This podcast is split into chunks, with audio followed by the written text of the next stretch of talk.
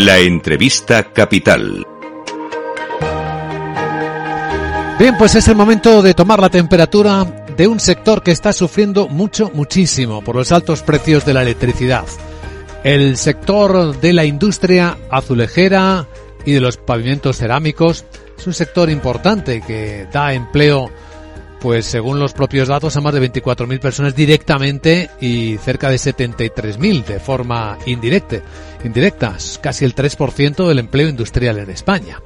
Bueno, pues hace días alertó de que la industria, este sector, esta industria en particular, no sobreviviría si no encontraba algún tipo de apoyo. Y hasta el momento que sepamos, nada ha cambiado. Saludamos a don Alberto Echavarría, secretario general de la Asociación Española de Fabricantes de Azulejos y Pavimentos Cerámicos, ASCER. Don Alberto, muy buenos días. Hola, buenos días. ¿Qué tal? ¿Cómo estáis? Pues bien, salvo que usted nos diga lo contrario, desde que ustedes lanzaron la alerta de supervivencia no ha pasado nada, ¿no? Bueno, la verdad es que mm, no es una alerta de supervivencia, es una situación tal como es y no es que la estemos lanzando desde hace poco, es algo que venimos alertando desde septiembre del año pasado, que empezamos a ver como los precios del gas, que es el gas lo que nos duele, no la electricidad, eh, empezó a subir de forma dramática y sin que nadie pusiera ningún remedio. Hmm. Se han puesto muchos remedios. Hay un montón de planes anunciados para respaldar a la industria. ¿Ninguno de ellos les beneficia a ustedes, ni siquiera el tope del precio del gas? No hay ningún plan para ayudar a la industria. Se han puesto algunas medidas muy tímidas, de muy poquito valor, como los dos reales decretos, el 622 y el 1122, que entre los dos suman 350 millones para apoyar a un número ingente de sectores. 350 millones de euros es una auténtica ridiculez en comparación con lo que se está apoyando a la industria termointensiva o energéticamente intensiva eh, de nuestros países vecinos, como por ejemplo Italia. Eh, el tope al gas solo sirve para los consumidores que están en el pool y además solo sirve para los consumidores eléctricos. Y como te digo, nosotros somos un consumidor gas intensivo. El 90% de la energía que nosotros consumimos es gas, no es electricidad. Por lo tanto, que el tope al gas funcione, pues será fantástico para las familias que tienen eh, electricidad en sus casas, como casi todo el mundo, pero desde luego para la industria gas intensiva, la industria que produce, nuestro caso cerámica, pero igual los que producen químicos, textiles, fritas, esmaltes, plásticos, fertilizantes, etcétera, no le sirve nada. Teóricamente, la Comisión Europea definió hace algunos meses un marco temporal de ayudas de Estado para permitir ayudas directas a empresas ahora mismo de quién dependería que la industria de la que estamos hablando reciba ayudas? Del gobierno de España. ¿Solo? Sí, tan sencillo como eso. El gobierno de España. El marco temporal de ayudas de Estado define cuál es el marco en el que los países pueden apoyar a sus empresas y a sus sectores sin incurrir en ayudas de Estado. Le da unos límites mínimos, máximos de ayudas. En el caso del marco temporal que estamos hablando, porque cada X tiempo se produce un marco temporal, en este caso se creó un marco temporal específico para las ayudas eh, derivadas de la situación por el conflicto de, Rusia y Ucrania.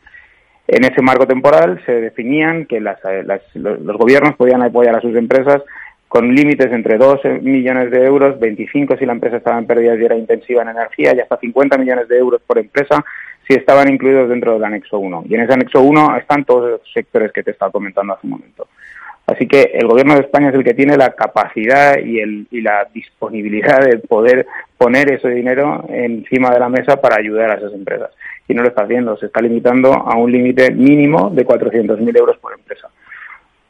Los competidores del, del mercado europeo y de otros países, pero sobre todo del mercado europeo, ¿están recibiendo ayudas que las empresas españolas no están recibiendo?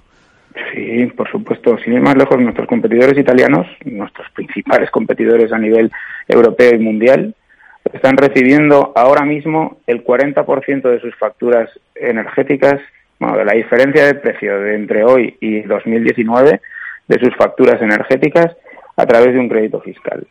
Es decir, que el gobierno italiano está apostando de forma súper decidida por la industria, mientras que el gobierno español está apostando de forma súper decidida por las familias me parece bien, es su, es su política al final, pero lo cierto es que mm, mm, más pronto o más tarde las familias necesitarán tener un trabajo y como no se apoya a la industria no tendrán trabajo.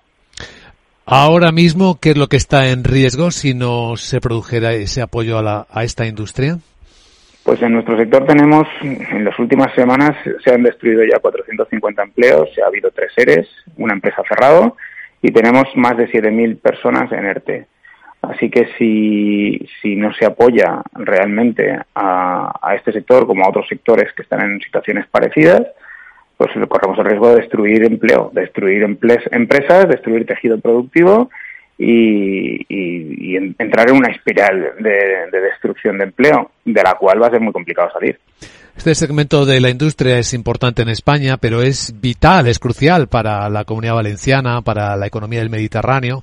Hemos visto que hay una iniciativa del presidente valenciano Chimo Puig en Bruselas. ¿Esto ayuda? ¿Es útil? Insisto, el, la capacidad la tiene el gobierno, los gobiernos, los Estados miembros, los gobiernos nacionales de cada país.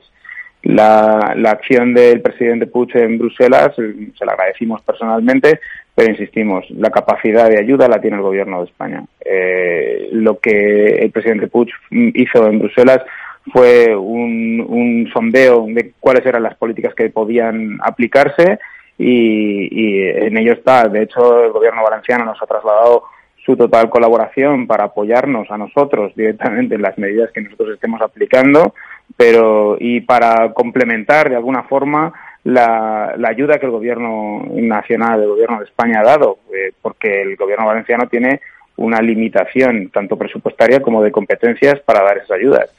Pero, insisto, quien tiene poder para dar ayudas es el gobierno de España. Pues eh, lo hemos escuchado con atención. Don Alberto Echavarría, secretario general de la Asociación Española de Fabricantes de Azulejos y Pavimentos Cerámicos. Gracias por contarlo en primera persona en Capital Radio. Deseamos suerte. De nada. Muy bien, de nada, estará. Buenos días.